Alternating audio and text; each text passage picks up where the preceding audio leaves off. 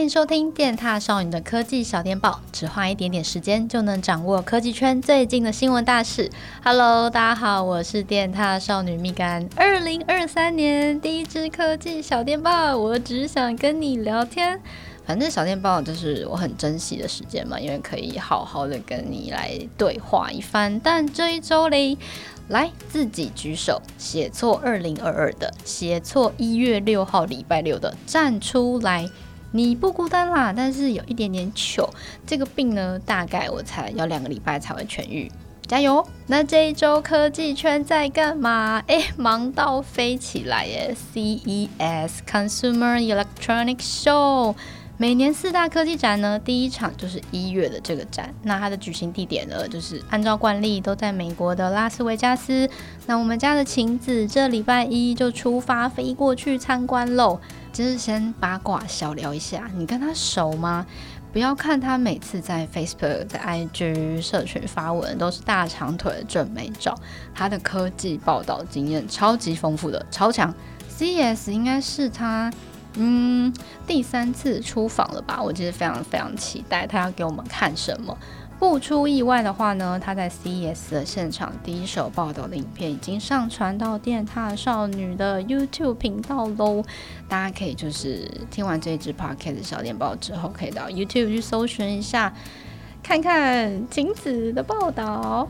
那这几年呢，因为不能出门的原因嘛，所以科技大战其实实体展它的凝聚力有一点散掉了。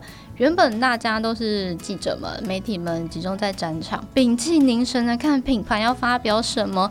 品牌通常呢也会保密到家，然后在现场就是舞台上面公布的时候，大家才会说哇，好酷哦，原来是这样这样这样。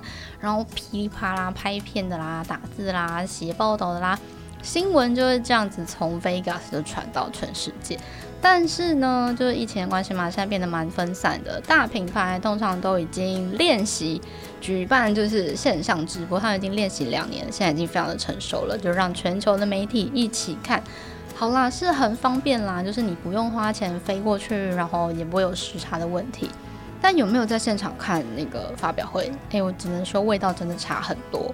好，讲回来，今年就是二零二三 CES 的主轴，就是它通常都是非手机类的民生产品啦，因为手机类就会在 MWC 的时候发表。那 CES 呢，今年就是几个大趋势：元宇宙、AI、电动车啦，有点 boring 哦。天啊，我讲出来了吗？对啦，就真的，就真的，嗯嗯，讲有点多年了，引不起就太大的兴趣了。反正大趋势呢，就是偏小无聊。那有趣的事情在哪里了？我觉得还是在那些硬体产品上面的小小变化，像是 LG 的笔电有一块消失的触控板呢，就是这两天就是媒体狂拍。好，它其实就是并不是中间那块触控板消失了，它是当你手指划过去的时候，它就会出现一个。小小的 hint 吗？告诉你就是触控板的边界在哪里。然后你使用完毕，手离开之后，触控板就会消失。那你的笔电的 C 面就是键盘那一面，看起来就会非常的有科技感，有未来感。另外，在我家的笔电也出了一个新外形，根本就是把外星人魂加进去了，超帅！我有看到那个。